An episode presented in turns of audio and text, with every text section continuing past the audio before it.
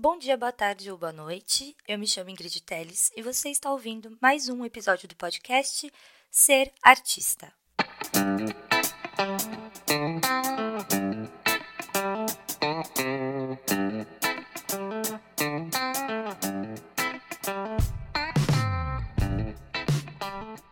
No episódio de hoje, eu gostaria de começar com uma frase que, assim, tá, tá bem forte na minha cabeça nos últimos meses, que é pausa também é movimento.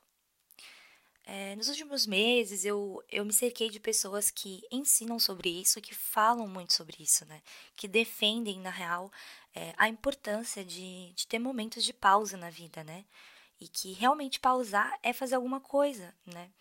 Eu sou uma pessoa que eu sempre me importei muito com a performance. É, eu sempre me importei em ser produtiva, eu sempre tô ali, e não é pros outros, sabe? É, eu sou assim, eu sempre tô ali fazendo mil coisas ao mesmo tempo, é, é como se, se eu tivesse ali sem fazer nada fosse algo horrível, fosse, fosse realmente o fim da vida, né? E, obviamente, como vocês sabem, como é lógico, é, a gente não pode viver a vida assim, né? Sem pausas. Porque, na real, é na pausa que a gente tem os nossos melhores insights, né? É, como eu disse, eu sempre fui muito a mil por hora. E todo o tempo fazendo um milhão de coisas na minha carreira, dançando um milhão de estilos, um milhão, né? A sagitariana é bem exagerada. Mas assim, dançando vários estilos ao mesmo tempo, fazendo vários projetos ao mesmo tempo, levando muitas vezes, né? Muitas, muitas dessas vezes aí, duas carreiras ao mesmo tempo. E a partir do meu segundo ano aqui na França, a vida me obrigou a parar.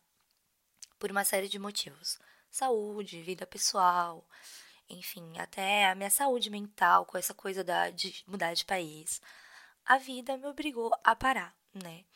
E eu acredito que, que foi uma pausa que eu considero, assim, longa para uma pessoa que nunca parava. Eu fiquei pelo menos um ano e meio numa pausa, é, a produtividade caiu muito, eu não conseguia mais manter é, essa vida que eu sempre levei. E eu precisei parar. O meu corpo me parou e a minha cabeça também, assim, literalmente parou de pensar. Eu não conseguia pensar no futuro, eu não conseguia pensar em planos, eu tinha ideias vagas do que eu gostaria de fazer na minha carreira, mas nada realmente me tocava o coração. É, eu também sempre fiquei muito concentrada em, em coisas que apareciam na minha frente, né, na minha carreira, e não realmente o que eu gostaria de fazer. É, um exemplo muito, assim, prático do que eu tô querendo dizer são as batalhas, né? Eu sempre batalhei muito. Eu sempre participei como dançarina de vários eventos é, competitivos.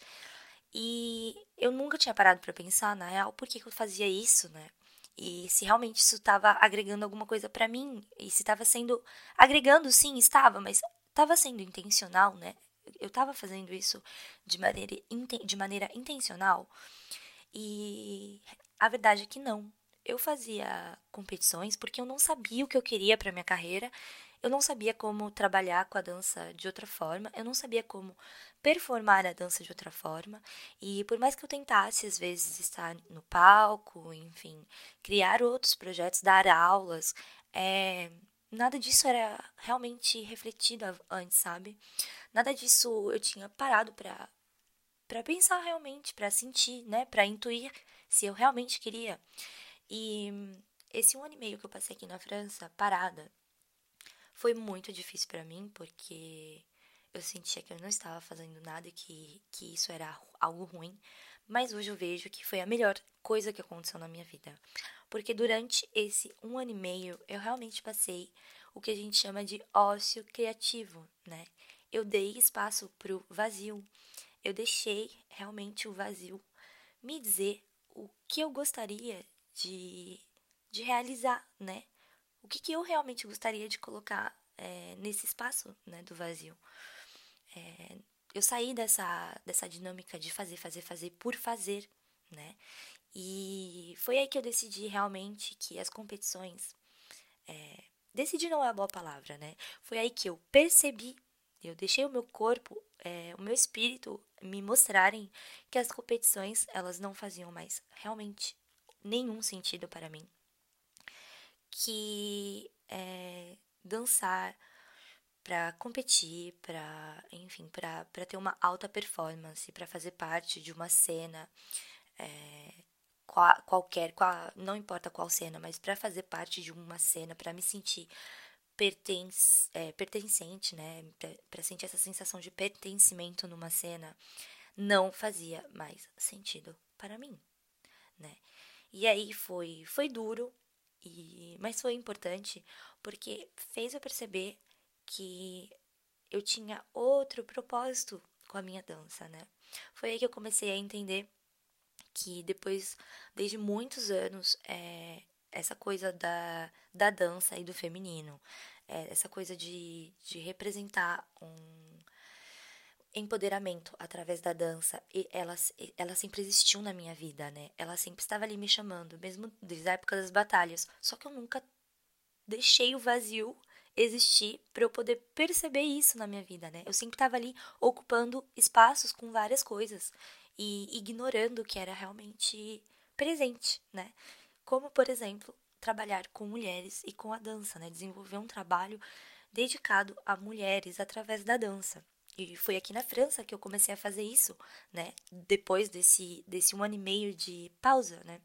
Também comecei a perceber que, para mim, a comunicação, ela, ela não era separada totalmente da minha carreira. É, o que eu gostava na comunicação era de organizar, de planejar, de, de, de estar na internet, né? E aí eu percebi que eu poderia também fazer isso com a minha própria carreira, né? Também percebi que eu gostaria de, de desenvolver mais as minhas capacidades como diretora artística, como produtora cultural. Então eu consegui pensar realmente é, qual era o meu objetivo, né, na minha carreira. Qual, qual era essa essa vontade que existia dentro de mim. Se eu não ficasse ali me ocupando de coisas do mundo exterior, né, demandas exteriores ali, o é, que, que eu realmente gostaria de fazer? Porque quando a gente não pausa, o que está acontecendo, né? A gente está o tempo inteiro é, respondendo, é, sendo reativa, né? A, as demandas exteriores. Alguém que te pede para dar uma aula, alguém que te pede para ser jurada, é uma competição que você se sente na obrigação de participar, porque todo, todos os dançarinos da, do, do Brasil vão participar, então você tem que estar lá. Enfim, você fica ali sendo reativa, né?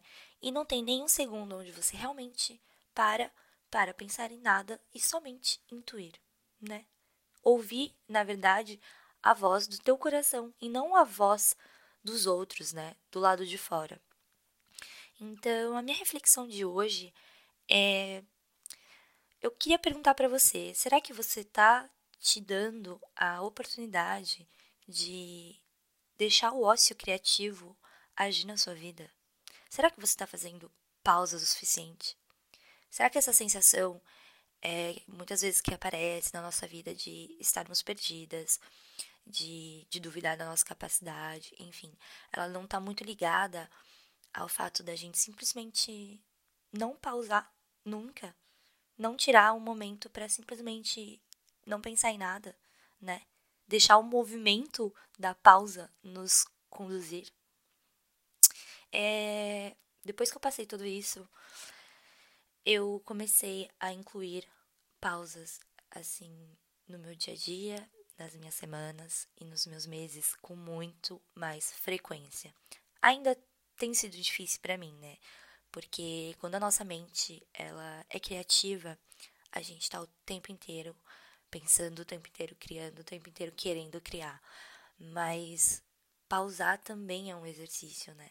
A gente, como a gente exercita a nossa dança, a gente exercita as nossas capacidades seja lá quais forem, a gente também tem que exercitar, exercitar a pausa, né? Então é isso, esse foi o episódio de hoje. Eu espero que terminando esse podcast, você possa tirar um momentinho para você, para pausar e para realmente ficar você mesma com a sua intuição, tá bom? Depois vocês me contam o que, vocês acharam de, desse episódio. Eu te agradeço pela sua atenção, por, por ter me escutado hoje e até a próxima.